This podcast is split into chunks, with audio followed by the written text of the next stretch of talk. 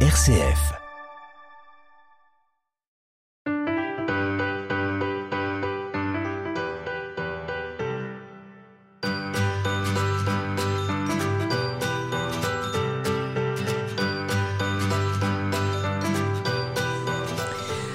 Bonjour, euh, je suis ravie de vous retrouver dans cette émission à plus d'un titre. Euh, c'est le début de la saison. Jacques Plaine, Anne-Marie Vergnon, nous sommes très heureux de retrouver aujourd'hui Roland Boudarel pour euh, son roman Place Médard qui a été édité par Librinova. Bonjour Roland Boudarel. Bonjour. C'est une sorte de, de, road movie temporel que vous nous proposez avec ce livre qui nous fait aller d'un d'une génération, d'une génération à une autre, et on démarre en euh, milieu du, du, du, 19e siècle. Je vais y arriver. Voilà. Alors, on va bien sûr parler de ce roman, et on fait une petite euh, vision euh, biographique avec Jacques, comme d'habitude. Oui. Alors, Roland Baudarel, vous êtes né à Saint-Étienne, vos études à Val-Benoît et à Tesla du Montcel, ensuite à l'université Jean Monnet, où vous avez soutenu un DEA consacré à la femme du XXe siècle à travers le des frères Goncourt. Et puis en 1985, vous avez été enseignant, et c'est pas un hasard après, à Brest, au, lycée naval. Hein. et c'est là que vous avez mis à, aimer le, cette région-là, la Bretagne. Vous avez acheté un appartement, vous y vivez la moitié de l'année et vous êtes venu comme ça à aimer la place Médard. La place Médard qui n'est pas à Brest. Non, la place Médard qui, est à Quimper. Donc c'est vrai que vous avez tout à fait raison. Ma, mon passage à Brest euh, m'a fait découvrir la Bretagne que je ne connaissais pas en tant que pur stéphanois. Et, et, Quimper fut particulier. Euh, Quimper me donnait l'impression de revenir dans un lieu où j'aurais vécu dans une autre vie. Je comprends mieux alors. Voilà. et, j'aime beaucoup me promener la nuit dans Quimper. Euh, j'aime beaucoup aller euh, sur les places et autres. Et c'est vrai qu'il y a une place que, que j'affectionne, qui est la place Médard.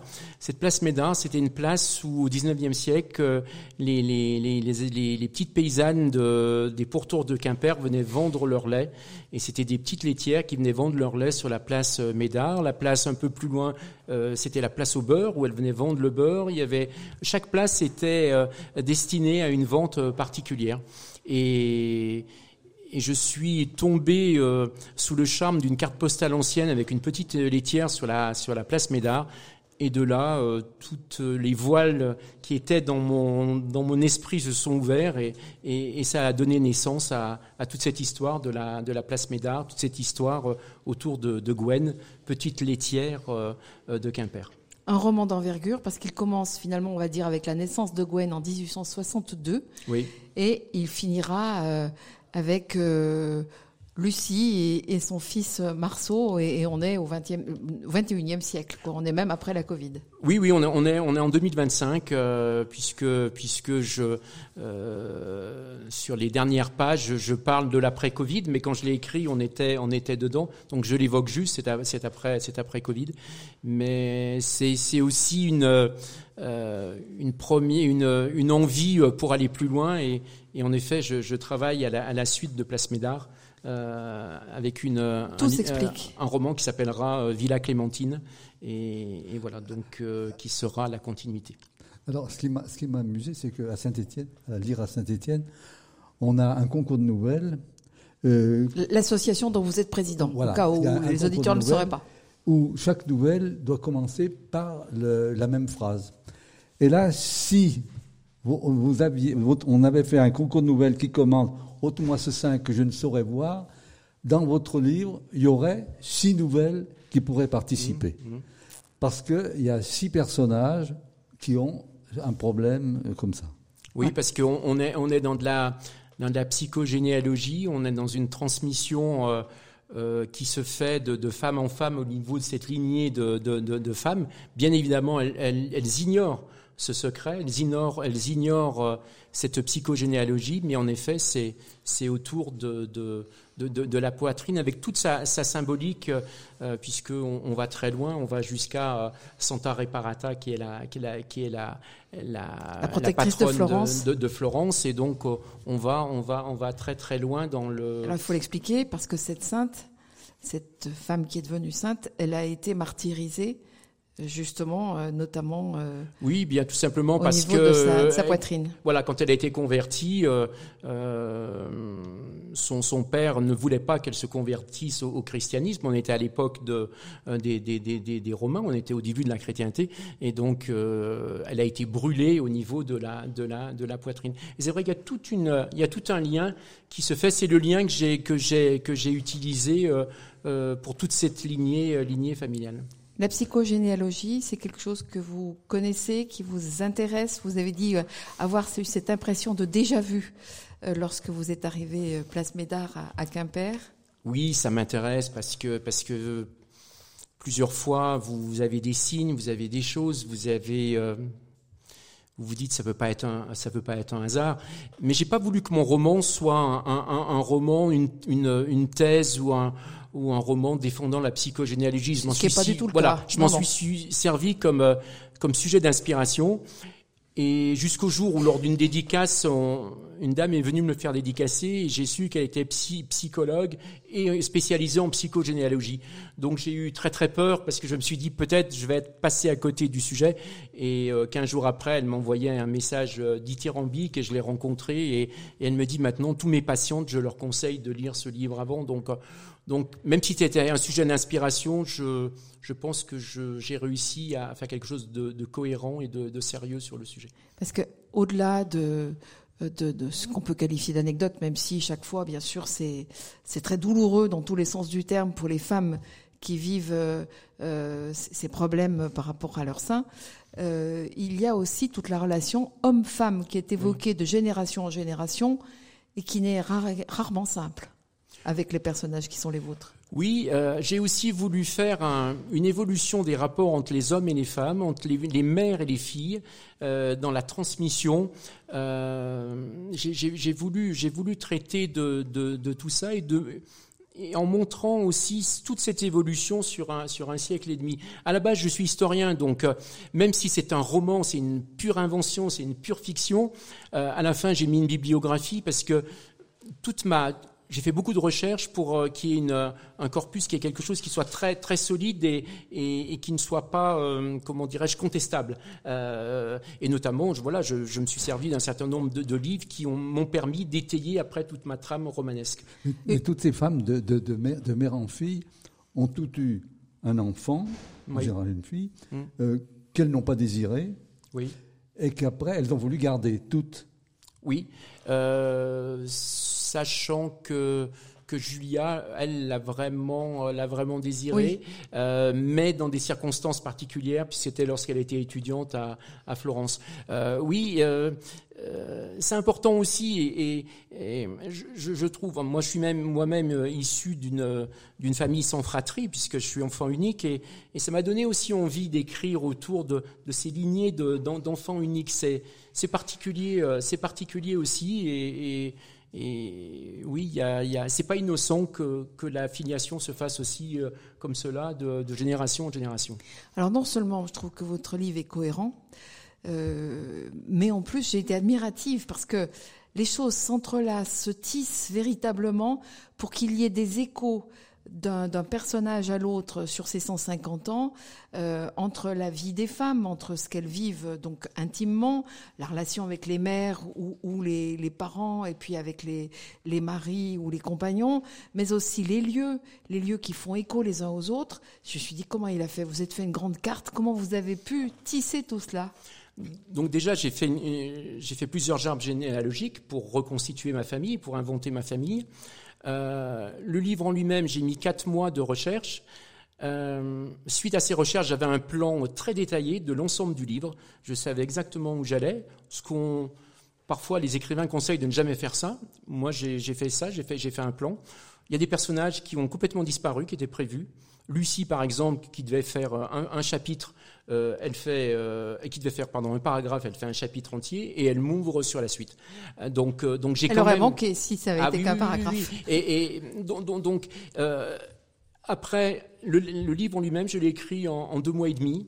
Euh, donc ça a été très très vite, avec beaucoup d'images. Moi, quand j'écris, euh, beaucoup de gens m'ont dit vous avez une écriture cinématographique, parce que c'est vrai que lorsque j'écris, je vois des images. Oui, c'est pas pour rien que je parlais de road movie tout à l'heure. Et voilà, exactement. Oui, je, je, je, vois je vois des images, et puis après, euh, j'ai mis six mois à le corriger, à chercher le bon mot, à faire tout un travail d'artisan qui est passionnant. Oui, mais des, lieux, il n'y en, a pas énormément quand même. Il y a, il y a Paris, Montparnasse, il y a, l'Algérie un peu, Chétif. Euh, il y a Annecy, Lyon, oui. et puis Saint-Étienne. Et Saint-Étienne, bien sûr. Et, quand même euh, euh, la Toscane. Et la Toscane. Et puis la Toscane. Et la Drôme. Oui, et Rome, Rome aussi. Oui, oui bien sûr. Et la Drôme. Et la Drôme, la, Drôme, qui est très présente. Donc finalement, ça en fait quand même un certain nombre. Non, mais je veux dire, c'est des lieux qu'on retrouve. Oui. C'est ça. les, familles, les années passent et ces maisons restent là et euh, sans qu'on sache toujours à quelle histoire elles sont liées, parce que les enfants sachent ce que les enfants ou les, parents ou les aïeux ont pu y vivre, mais euh, finalement ces maisons-là, elles ont, euh, elles conservent leurs secrets. C'est elles un peu qui sont la boîte au trésor. Oui, exactement. D'où l'intérêt de, de, de, de c'est une évidence pour moi de, réfléchir à la suite. Et, vous l'avez compris, vous parlez de maison, le titre de, la suite va s'appeler justement Villa Clémentine. Euh, ça prouve bien que. Et, là, je vais introduire toute une psychogénéalogie aussi autour des lieux. Euh, et donc, ça prouve bien que voilà, la, continuité va se faire. Et vous avez tout à fait euh, perçu par rapport au premier livre. Alors, on va évoquer les personnages sans trop en dire non plus, parce que comme l'a très bien dit Jacques, je vous rejoins complètement, effectivement, on a l'impression que ce sont des nouvelles. Alors, tout se lit, mais on pourrait presque, presque lire un chapitre, mais on a quand même bien besoin justement de savoir ce qui nous relie à avant. Mais enfin, chaque chapitre est vraiment très cohérent si on veut réutiliser le mot tout à l'heure. Chaque, chaque personnage parle à la première personne. Ah oui. C'est très important. Oui. RCF, Saint-Étienne. Vous êtes toujours dans l'émission à plus d'un titre avec un nouveau générique. J'en profite pour remercier euh, Clément Bonsignor qui est à la réalisation technique et Monique Pacalet, l'assistante de l'émission. Euh, nous sommes toujours Jacques Plein Anne-Marie Vernion en compagnie de Roland Boudarel pour son livre euh, Place Médard, paru chez Librinova. Un tout petit mot sur cette maison d'édition un peu particulière. Roland Boudarel alors c'est une maison d'édition qui appartient, qui fait partie du groupe Hachette. Euh, elle est particulière parce que euh, les livres sont, euh, sont, sont édités donc c'est à compte d'éditeur et pas à compte d'auteur.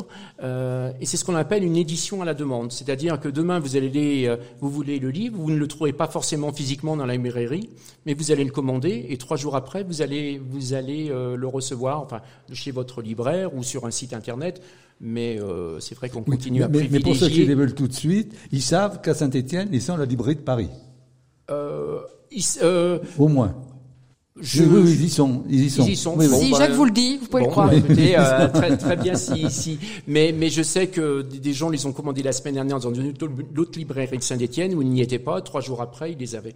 Donc c'est vrai que ça permet d'avoir. Euh, c'est une maison d'édition qui permet d'avoir les livres très rapidement. Et le livre n'est jamais usé, ne, ne, puisque euh, c'est une édition perpétuelle. Euh, je n'ai pas fait le compte détaillé du nombre de personnages qui prend la parole à la première personne pour parler de sa vie plusieurs fois d'ailleurs, c'est plutôt à, euh, comment dire, euh, lorsque au crépuscule de sa vie, on va dire, lorsqu'on peut revenir en arrière sur euh, sur ce qui a été vécu, en tout cas pour certains personnages. Mais chaque fois, c'est pas seulement la vie du personnage qui est évoquée, c'est aussi une époque. On va tout de suite commencer avec Gwen, cette fille qui a elle-même été abandonnée par son père euh, qu'elle n'a jamais connue, euh, élevée par sa mère comme elle a pu, euh, et puis finalement aussi elle s'est vite retrouvée seule. Et ben, à l'époque, on est donc dans les années, elle est née en 1862, eh bien le, la survie possible pour les filles à cette époque-là, c'est le mariage. Oui. Et c'est ce qui va se passer. Mais lorsqu'on rentre dans une famille comme ça, alors après, euh, voilà, vous qui avez étudié les femmes euh, de cette époque-là, vous pouvez peut-être sans doute m'en dire plus. Euh, on a l'impression que la vie est très très dure pour elles. Ce sont les, les belles-mères qui, qui en général commandent au sein de la famille. Et puis là, le rapport, le, le, fils lui est complètement soumis aux parents et ça va mal se terminer. Oui, euh, c'est- en Bretagne, mais ça pourrait être dans le Pilat, ça pourrait être un peu partout dans les campagnes en France. Euh, Gwen le dit très bien, elle comprend tout de suite qu'elle est un bras supplémentaire dans la famille. Et, et- et- la famille, c'est une famille à trois, là encore, avec, euh, avec un enfant unique euh, qui, est, euh, euh, qui est donc Pierrick Pinmar, le, le- le mari de, de, de- Gwen. Et et il y a le père, le père qui est le pater familias, qui a toute la, la, la, la puissance de, de cette famille, qui, qui a un rapport euh, euh, vis-à-vis de son fils, qui a un rapport de violence. Euh, c'est pas un rapport affectif. Enfin, en plus, il y a de l'alcool au milieu et autres. Et puis vous avez la mère qui elle dirige tout aussi en sous-main. Et Gwen qui arrive dans cette famille, ben, elle est là pour enfanter. Elle est là pour apporter des, des bras supplémentaires, pour aller vendre le lait sur la place Médard. Et puis, puis, puis voilà. Oui, Alors, elle dit Je suis heureuse avec mes vaches. oui, et puis avec ses, avec ses livres, puisque euh, son parrain euh, ayant une bibliothèque, euh, puisque c'était un ancien euh, un ancien officier de la de la de, L'amiral. de- de- voilà de, de la marine qu'elle appelle l'amiral, qui avait une bibliothèque et, et ça lui permet de ça lui permet d'avoir découvert le livre. Et, Pour une paysanne, elle sait lire, Oui. qui dans- dans cette, à cette époque est pas, est pas systématique. c'est presque mal considéré. Hein. Ça Ah, fait un c'est- peu peur. C'est très mal, euh, c'est c'est très mal euh, considéré. Mais moi, j'ai eu besoin de la construire comme ça, ma, ma Gwen, parce que je me suis dit, euh, quand je vais la faire parler, il faut qu'elle, euh, quand je vais la faire parler, euh, il faut qu'elle euh, qu'elle ait le vocabulaire suffisant. J'avais le souvenir des carnets de Giono au, au, euh, au procès de Gaston Dominici, où il disait Gaston Dominici n'était pas un rustre, mais il connaissait 80 mots de français. Donc il répondait euh, avec les mots qu'il connaît, qu'il connaissait. Et je me suis dit, quelle crédibilité je vais avoir si j'écris un chapitre sur Gwen qui sait ni lire ni écrire et autres. Donc, donc pour moi, c'était important qu'il y ait ce rapport avec le livre. Et en même temps, la lecture, euh, l'art, que ce soit le dessin ou la musique, Oui. c'est quelque chose justement qu'on va retrouver dans chaque génération qui va se Oui, succéder. oui, oui, oui, il y a une transmission, il y a une transmission qui se fait autour du dessin, qui se fait autour de de, de, de, de l'art, qui se fait autour de la lecture. Oui, il y a tout, un- il y a une non-transmission euh, de, de la famille puisque puisqu'il y a une coupure et que euh, il n'y a pas cette transmission possible, mais en revanche, il y a toute une transmission euh, euh, transgénérationnelle euh, et, et à l'intérieur, en psychologie à l'intérieur de chacun, et, et en effet, cette transmission existe bien. Alors cette euh, cette Gwen, donc elle va vivre. Alors je sais pas après ce que vous voulez raconter pas, ou on va peut-être le dire parce que c'est quand même l'événement fondateur. Oui, hein. oui. Euh, donc euh, elle euh, elle découvre. Alors elle a de sa famille, de sa mère, sans bien savoir exactement ce que c'est, ce qu'on appelle une sanguine. Dites-nous peut-être, rappelez-nous ce que l'on ce que c'est si on l'a oublié. Alors une sanguine, c'est un dessin qui est fait sur un sur un papier, un papier qui a du qui a du qui a du grain, et c'est un, un, un, pourquoi on appelle une sanguine parce que c'est la couleur est une couleur ocre, comme on va faire du fusain qui va être en noir, c'est à peu près les mêmes les mêmes techniques, sauf que là on va on va on va faire un un, dessin avec un avec un crayon qui va euh, qui va qui va avoir des couleurs euh, des couleurs ocre, des couleurs de sang, d'où le nom de, de, sanguine. Ça, c'est ce, ce document-là est ramené euh, et, et- et- et rapporté par euh, le père de Gwen euh, lorsqu'il est euh, euh, en Italie et qui fait les campagnes de, de Napoléon III euh, en Italie. On espère c'est- qu'elle ne connaîtra jamais. reste de son père. C'est la seule chose Ah, c'est la seule chose qu'elle conserve, qu'elle conserve. Bon, et il va quand même, d'une façon plus ou moins euh, chaotique, elle va euh, traverser euh, les années avec la famille, cette sanguine. Elle traverse les années et elle se perd à Saint-Étienne. Et elle se perd à Saint-Étienne puisque voilà. Et, et beaucoup de gens m'ont dit mais que devient cette sanguine? Donc je sais que dans la suite euh, il va falloir que je revienne à Saint-Étienne pour euh, refaire euh, émerger cette sanguine. Alors, euh, il y a cela, donc, et puis, euh, vous disiez qu'elle était heureuse avec ses vaches, et puis aussi quand elle va vendre son lait, Oui. euh, parce que c'est le moment où elle peut Le, discuter le lait de avec... ses vaches, quand même. Oui, elle va discuter avec d'autres jeunes femmes de son âge, d'autres laitières, et puis elle est vite fascinée par un homme euh, qui vient peindre sur la place et qui euh, lui-même est frappé par la beauté de cette jeune femme et qui va faire son portrait et ça fera le malheur de Gwen. Oui. Oui, parce qu'on depuis 1863, le train arrive à Quimper, donc les artistes viennent de Paris. On, on- on est dans toutes ces découvertes de, de- des campagnes et autres, et où on vient peindre. Et, et c'est vrai que euh, ce, ce peintre va, va, va peindre son, va, va peindre son portrait et, et le mari de Gwen a l'impression que, que Gwen l'a trompé puisqu'elle a permis euh, à un autre homme de, de la peindre et, de- et va rentrer dans une C'est comme s'il se euh, l'était approprié, quoi, en oui, somme. hein. exactement, exactement. Comme ça m'a fait penser un peu quand vous, vous savez, les, les images euh, qu'on que l'on a de ces rencontres au 19e siècle où les Indiens avaient l'impression qu'on prenait leur esprit quand on les photographiait, ou même des populations qui sont moins habituées à, à voir, à voir euh, des, des, des, des, gens venant les photographier. Et, et, et là, j'ai eu un peu ce, cette, cette impression-là. Enfin, j'ai voulu euh, retransmettre cette, euh, cette impression-là. Il avait l'impression que cet homme euh, était venu prendre une partie de son épouse, oui, de sa femme, et ça l'a rendu complètement fou. Alors il a été un peu aidé, si je peux dire, Oui. par, par un homme qui l'avait fait boire alors qu'il n'avait Oui. pas l'habitude. Et euh, il va devenir fou. Oui. Et qu'est-ce qu'il va faire? Eh ben, il va devenir fou et, et, et, et il va euh, euh, châtier euh, Gwen euh, avec un châtiment qui n'existe plus depuis le Premier Empire, qui était la flétrissure. La flétrissure, on marquait Premier les... Empire, Napoléon. Hein. Oui. Oui. Eh oui. Euh, on marquait euh, les, les gens avec une, une étiquette, hein, avec une, une initiale. Euh, P, c'était prostituée. On avait d'autres initiales pour les, les voleurs, pour les pour les, les gens qui avaient fait banqueroute, etc. Euh, et, et donc là, lui, il, il, il décide de la marquer au, fer rouge avec un P de prostituée, euh, puisque son, son grand-père était forgeron et ils vivent encore avec la forge et qu'il a encore tous les outils qui permettaient de flétrir les gens euh, au siècle dernier. Et donc il utilise ça. Et lorsque Gwen rentre, elle est flétrie par son mari. Ouais, donc, Euh, et physiquement, bien voilà. sûr, et, oui. et moralement. Enfin, oui, complètement. Mais euh, elle-même, bien sûr, cherche à se défendre. Oui, Et euh, cherchant à se défendre, la, la violence et l'horreur de ce qu'elle vient de vivre la dépasse et elle va le tuer. Le tuer. bien sûr, bien sûr, bien sûr. Un procès aura lieu. Et euh, bien, le- problème, si je peux dire, c'est qu'elle est déjà enceinte. Oui. On ne sait pas exactement de qui, d'ailleurs. Non, on le, le, le, le, mystère est, vous le savez, vous comprenez au dernier chapitre. Voilà.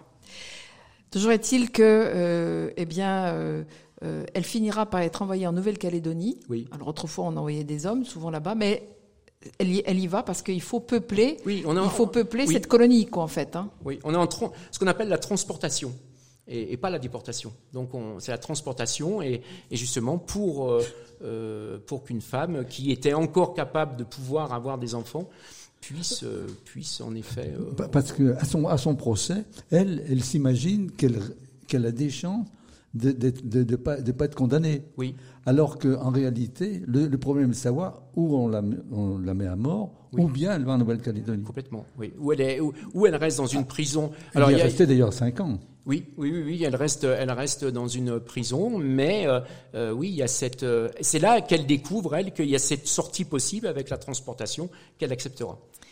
Évidemment, enfin, c'est ce qui peut paraître le plus, le plus entre guillemets logique dans des situations aussi épouvantables. Elle va abandonner son enfant euh, qui s'appelle Ronan et Mais- qui oui. euh, qui va être élevé par par des religieuses. Et qui sait rien. Alors, elle ne l'abandonne pas, euh, puisque euh, euh, les religieuses lui disent qu'il est mort. Oui. Donc elle, Ah, c'est vrai. elle part tout à fait libérée en transportation, puisque pour elle, son enfant est, est- est mort au bout de- d'un jour ou deux, alors que une religieuse, elle, euh, S'occupe de lui. le- s'occupe d'elle, elle s'occupe de lui. Il, il vivra plutôt heureux d'ailleurs avec ces religieuses hein, Oui. qui vont qui Oui. vont l'aimer, Oui, même si euh, elles ne seront pas forcément, elles, ne sont pas le- le- les mères et peut-être même s'abstiendront-elles d'avoir euh, des gestes d'affection trop démon- démonstratifs, tristes. Oh, je vais pas y arriver. Trop de gestes qui montrent leur affection, on va y arriver comme ça. oui, Euh, parce que c'est c'est aussi un des, des fils rouges, si je peux dire, du roman, c'est que probablement à cause de tous ces événements qui vont s'enchaîner les uns aux autres, il y a comme un empêchement de se dire qu'on s'aime oui, dans cette ah, famille. bien sûr, bien sûr. Euh, Mais aussi, euh, c'est pour ça que je l'ai écrit aussi pour euh, pour que les gens comprennent aussi que à force de dire qu'on ne s'aime pas, qu'on ne se transmet pas les choses, euh, on arrive à, un moment à où de les ne gens pas se dire qu'on s'aime. voilà, de pas se dire que l'on s'aime, Ouais. de pas se transmettre les choses.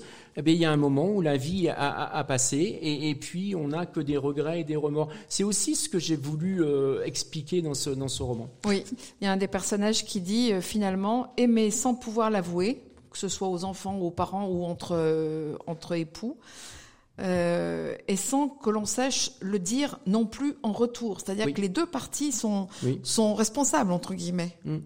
Moi, je suis surpris euh, au quotidien de voir, euh, de voir cette absence de, d'amour parfois entre les gens, de transmission et de, de- de se dire les, les choses. Donc, j'ai, j'ai vraiment voulu ça. Je suis heureux que vous ayez relevé ça parce que oui, c'est, c'est ce que j'ai voulu aussi dire dans le roman. Alors Ronan, je disais tout à l'heure qu'il y a des personnages qui sont euh, au crépuscule de leur vie. Et lui, il est plutôt au début de sa vie quand il prend la parole en jeu. Euh, il a 20 ans et il part de Quimper pour Paris. Il veut travailler, hein, il veut être autonome. Il va commencer par être terrassier dans le métro parisien. Et puis, il va euh, découvrir une boutique qui s'appelle la Palette de la Ruche, qui deviendra la Palette des couleurs un jour, à Montparnasse. Euh, alors, il existe une autre boutique qui existe encore, je crois, Sennelier, Bien sûr. et qui euh, vous a inspiré pour cette boutique-là? Oui, puisque de par mon parcours professionnel, je, je, je, je connais très bien cette boutique, je connais très bien euh, Sophie Sennelier, et, et, et, et c'est évident que euh, oui, je me suis inspiré de cette boutique. D'ailleurs, il y a un moment, euh, Ronan vient se promener à Paris devant cette boutique, et, je décris, voilà, je décris toute la boutique de l'époque, puisque j'avais des éléments d'archives qui me permettaient de le faire. Alors on rencontre au cours de ces 150 ans un certain nombre d'artistes. Là par exemple ce sera Jean, qui n'est autre que Jean Cocteau. Euh, si parfois c'est si difficile de dire qu'on s'aime entre euh, en- entre parents-enfants et puis entre mari-femme, amant même, eh bien euh, c'est parfois plus facile quand on est amis. Et par exemple, euh, le, celui à qui, qui possède cette boutique, la palette de la ruche, eh bien, Monsieur Albert, il va euh, véritablement devenir un peu le père par procuration de, Ronan. Oui, c'est une belle relation, c'est une belle histoire entre les deux. Euh, il y a une sorte d'amour euh, filial, d'amour paternel, et, eux ils se disent les choses, notamment pour lors de l'anniversaire de, de Ronan. Voilà, on se on se dit les choses, on se Il, on- il lui remonte vraiment les bretelles. là. voilà, ouais, ouais, oui, oui, et, et- et on se dit, euh, on, on, se- on se on, on échange ces ces ces ces sentiments, oui. RCF, Saint-Étienne. Et l'émission à plus d'un titre, Jacques Plaine, Anne-Marie Vernion, nous sommes toujours en compagnie de Roland Boudarel euh, pour son livre euh, Place Médard paru chez Librinova. Euh, donc là, avec euh, euh, Ronan, on est au début du XXe siècle. Oui. Il va pouvoir échapper à, à la tuerie de la Première Guerre mondiale et il aura à son tour un, un enfant et on va comme ça partir dans les, dans les siècles. Mais pour le coup, cette femme, puisqu'elle s'appelle Oran, elle, quand elle parle, elle a 70 ans. Oran, en souvenir d'Oran de Mazis, Oui. la- l'actrice fétiche et l'épouse d'ailleurs euh, de Marcel Pagnol. Oui. Euh, les noms, on sent que c'est important. hein. Les prénoms que vous donnez, ça n'est pas, ça n'est pas euh, anodin. Je, je, suis convaincu, et, et ça c'est pour moi c'est le, le sujet d'un futur roman. Je suis convaincu que le prénom euh, joue un rôle fondamental euh, dans la destinée de, de chacun. Et je le vois quand je fais des dédicaces, je demande toujours aux gens, euh, ils, me, ils me donnent leur prénom, euh, comment est-ce que je l'orthographie? Et, et je suis très surpris. euh, ah non, mon père euh, voulait euh, qu'il soit écrit de telle manière. Enfin, je veux dire, j'ai la confirmation que le, prénom est jamais, est jamais, est jamais anodin. Et, c'est vrai que euh, tout au long de, tout au long de ce, de ce, de cet ouvrage, euh, oui, le- les prénoms ont, ont un sens particulier. Et Oran, c'est un des personnages qui est plus important que beaucoup d'autres, puisque les autres personnages parlent d'elle après. François, par exemple, euh, qui a vécu avec elle. Qui sont, Euh, oui. Oui, Qui- qui, oui. qui lui est une pièce euh, Une rajoutée, pièce on va dire. rajoutée. Oui, oui. Aura, enfin, au tout début, au tout début, il y aurait dû avoir seulement deux personnages dans mon livre, dont Oran. Et, et à mesure que j'ai avancé, toute la généalogie de ma famille s'est constituée. Et euh, j'ai des personnages qui, oh, je veux, moi aussi, je veux y être, je veux y être. Donc, euh, donc voilà, j'ai eu tout un arbre généalogique, j'ai eu toute une famille. Et mais c'est vrai qu'Oran a, a, un rôle euh, fondamental. Mais ce que j'ai voulu faire aussi, c'est que le lecteur, d'un chapitre à l'autre, peut avoir une vision complètement différente d'Oran entre le chapitre où elle parle à la première personne et où elle donne un éclairage sur son mari, et quand son mari parle au chapitre suivant, on a un éclairage encore différent. C'est comme là encore si on était sur une, sur, dans un film avec des caméras différentes. Et notamment parce que euh, elle ne s'est jamais expliquée, notamment sur le fait qu'elle n'a jamais voulu se dénuder devant lui. Oui, bien sûr, hein. bien sûr, puisqu'elle aussi, elle a, elle a un drame par rapport à, par rapport à sa poitrine et autres. D'ailleurs, sa, fille euh, ne comprend pas aussi. Non, oui. Oui, oui, oui, c'est sa, sa fille. Donc, donc c'est intéressant parce que les personnages, eux, euh, dans cette non-transmission, euh, ne sont pas au courant, mais, mais nous, en tant que, lecteur, que, lecteur connaît tout, et donc euh, euh, vraiment, on est, on est, on est au cœur de, le lecteur est au cœur de cette histoire. Et, et, moi, j'ai voulu écrire, comme vous l'avez dit, Monsieur Penn tout à l'heure, chaque euh, chapitre est écrit au nom d'un personnage différent. Chaque fois, je me suis mis dans la peau d'un personnage, parfois des, souvent des femmes. Donc, j'ai fait tout un travail de, d'études psychologiques en amont euh, pour, euh, pour vraiment euh, décrire la situation que je, que je, que je vivais. Et là, j'avais très peur aussi. Est-ce que je vais écrire correctement? Et, et il y a peu de temps, je reçois un message sur Internet avec une dame que je ne connais pas. Elle me dit, je viens à votre livre, j'ai 75 ans, mais j'ai pleuré de voir comment vous avez réussi à retranscrire les émotions que moi-même je ressens dans des situations identiques. Donc je suis euh, pas passé à côté. Euh. Alors Oran, elle, euh, ce, qui la, ce qui la transporte un peu et ce qui va être une des raisons de, de, de, sa vie, c'est le théâtre. Oui. Et c'est comme ça aussi qu'elle va, pour le coup, rencontrer son, son mari François et qu'elle va aller dans ce, euh, qu'ils vont vivre une partie de leur temps euh, en Algérie, à Sétif en particulier, et euh, dont ils devront partir, comme on disait, de la part des pieds noirs, mmh. euh, avec euh, une incompréhension aussi de, de, finalement de ce que son mari perçoit comme un peu de, de la dureté, de l'indifférence, y compris vis-à-vis -vis de leur propre, euh, leur propre enfant. Oui, oui, mais euh, ça c'est la face en effet immergée de l'iceberg. Mais quand on quand on va voir un peu plus loin aussi, euh, euh, François qui est un industriel qui est euh, euh, quelqu'un de, de, de, de, plutôt capitaliste entre guillemets. Euh, on voit que tout son parcours aussi, euh, il est aussi très attaché aux gens, à la population, au pays, et donc c'est pas aussi aussi simple que ça dans sa tête. Ah bah, rien n'est simple. Hein. Là vraiment, ils sont pas simples aux personnages, c'est le moins qu'on puisse dire. Mais, mais, mais, François, il comprend sa femme à la fin de sa vie, oui. quand de façon très malhonnête, il ouvre une lettre qui ne lui est pas destinée, et là il comprend. Il comprend ça, il comprend, il comprend tout. Mais il a passé une vie ratée. Mais oui. Euh, il y a aussi, c'est aussi l'occasion de, de parler des, des, des, moments de la vie, des, des périodes de la vie. Euh, bien sûr, l'enfant. Alors, il y a très peu de, de jeunes enfants hein, dans, dans, le. On les on les prend, je dirais. Ils sont déjà euh, jeunes adultes. Mmh, euh, mmh. Ils arrivent à 18 ans pratiquement. et puis il y a donc des gens qui sont sur leur leur leur vieillesse. Et euh, vous n'hésitez pas à citer certains vers, alors des vers euh, qui euh, sont des poèmes ou des vers qui ont été mis en chanson. Et vous citez entre autres ces vers de, de Félix Leclerc, le, le, le, chanteur canadien. Vieillir en beauté, c'est vieillir avec son cœur, sans remords, sans regret, sans regarder l'heure. Vieillir en beauté, c'est vieillir avec son corps, le garder sain en dedans, beau en dehors. Mmh. Euh, J'ai trouvé ça euh, très beau, justement. Et euh, c'est aussi l'une des difficultés, on le voit bien, de ces personnages extrêmement humains que vous nous donnez à rencontrer, Roland Boudarel. Vous les avez pris aussi, c'est 150 ans de vie, mais vous avez pris aussi ces gens au fur et à mesure du, du déroulement de leur propre vie.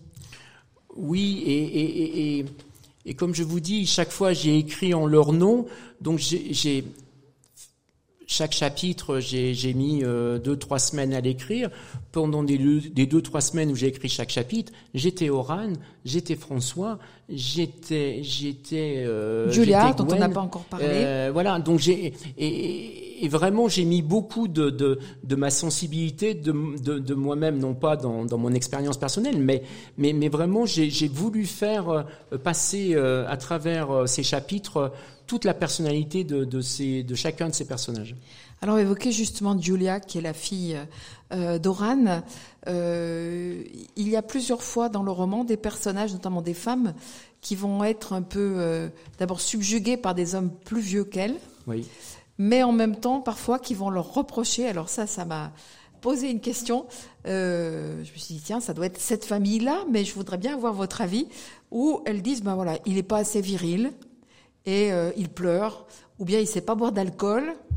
Euh, c'est cette famille-là qui voit l'homme comme ça, ou bien euh, c'est vous qui imaginez les, le rapport homme-femme comme ça? Bien, moi, je suis quand même très surpris lorsque j'entends les, rapports hommes-femmes et, j'entends souvent ça, qui est dit ou, pas dit, euh, on veut euh, en effet un homme, euh, euh, voilà, qui soit viril et autre, et puis euh, euh, ben on va lui reprocher de pas être assez attentionné. Et, et- et je trouve quand même souvent qu'il y a ce, ce double jugement. forme d'injustice de la part des femmes. Oui, enfin de la part des femmes, ou ça peut être aussi des hommes vis-à-vis, vis-à-vis. Mais, mais, mais je veux dire ce rapport-là.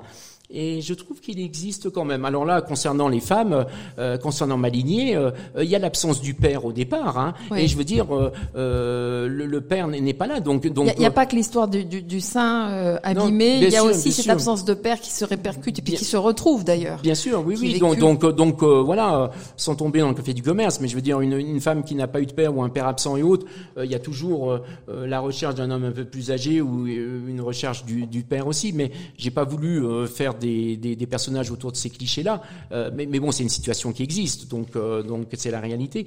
Mais euh, ce que vous avez ressenti, oui, parce que ça m'agace parfois ce, cette recherche de virilité et cette euh, et cette critique après sur euh, euh, la non euh, la non euh, présence ou euh, euh, une présence euh, attentionnée. Oui, J'ai l'impression que vous êtes beaucoup amusé pour Julia en particulier. oui, Quand, quand euh, vous lui faites, euh, quand euh, elle a des- une relation avec un docteur, euh, Oui. doctoré Andrea, là, Oui. Et Qui n'est pas médecin. elle- en, en réalité, oui. Parce qu'en Italie, c'est souvent comme ça qu'on Voilà, appelle les tous- professeurs. oui. et que au fil du temps, elle, elle arrive à le, à le dépuceler en définitive. Oui, et, et à lui à lui faire découvrir une autre une autre vie. Euh, J'ai voulu être en dehors des clichés. Euh, la petite étudiante qui arrive, euh, 19 donc obligatoirement, ça aurait été qui arrive en Italie, c'est le bel Italien, etc. Donc j'ai fait tout à l'envers, quoi. Je veux dire, euh, lui, c'est c'est c'est tout sauf sauf le, le, le, le playboy et autres. C'est c'est l'universitaire dans toute sa sa splendeur, quelqu'un qui est dans ses études, dans ses recherches, et il voit arriver cette petite française qui elle ne sait pas pourquoi, mais euh, est attirée par cet homme-là. Et, et- Et il n'a jamais eu des, des, des, des étudiantes aussi jeunes, d'ailleurs. oui, exactement, puisque et, et, et là, il sait pas ce qui, il sait pas ce qui lui arrive, il sait pas ce, ce, ce qui se passe dans, dans, dans sa vie, et ça m'intéressait justement de prendre le, le, le, le- le contre-pied. Quoi. Alors il y aura aussi Marianne, il y aura aussi Lucie. Oui. hein, pour arriver jusqu'au jusqu'à aujourd'hui, euh, euh, Roland Boudarel, euh, ces ces personnages, on sent que vous y êtes extrêmement attachés. Euh, vous vous vous les avez vécus, vous nous l'avez dit de l'intérieur. Vous avez été euh, chacun d'eux euh, à tour de rôle. Euh, Qu'est-ce que vous, vous ne pouvez pas, vous n'allez pas faire un roman d'anticipation euh, pour le prochain. Vous nous Non. parlez de la Villa Clémentine. Oui. Donc ça va se situer au 21e siècle. Maintenant, quoi C'est la suite. Le, le, le, le Villa Clémentine va vous permettre de comprendre tous les indices que j'ai euh, laissés dans le livre et que je pense que, vous, que les uns et les autres n'ont pas vu. Alors sont- on a sont- pu les voir, mais avec plein de points d'interrogation Et derrière. voilà. Donc, euh, donc, euh, et, et, et je pensais pas du tout écrire une suite, mais finalement, inconsciemment, je pense que c'était aussi pour cette raison-là. Et, et, et- et quant à ces personnages, chaque fois que je suis à Quimper, que je suis sur la place Médard, je, je vois, je vois euh, tous les jours euh, euh, Gwen sur la place proche de moi. J'ai eu la chance il y, a, il y a un mois de faire, de dédicacer Place Médard sur la place Médard à Quimper. C'était, c'était, c'était, c'était extraordinaire. En plus, tous les, les, les, gens de la place qui ont, dont les arrière-grands-parents vivaient à l'époque de Gwen, et donc ça a créé une une rencontre, une, des, des, une communication, un échange avec tous ces gens-là. Mes personnages, ils sont, ils sont tous les jours avec moi. Euh, Oran découvre le théâtre sur la petite scène de la salle des fêtes du village où j'habite. Chaque fois que je rentre dans cette salle des fêtes, je vois Oran en train de... Donc ces personnages sont avec moi euh, continuellement, oui. Eh bien, on vous donne rendez-vous pour le volume suivant, donc euh, La Villa Clémentine. Merci beaucoup, Roland Boudarel. Je vous rappelle le titre du livre Place Médard, paru chez Libri Nova. La semaine prochaine, prochaine. Euh, alors d'abord, euh, la semaine prochaine, vous entendrez Sylvie Baron, hein, puisque euh, elle fait partie des, des auteurs sélectionnés pour le prix Ex Braya 2023. On, on, on vous donne rendez-vous vendredi prochain. Ce sera Rania Beradas et je serai en votre compagnie, Jacques, pour l'interviewer. Son livre. Naja ou la survie paru chez Belfond.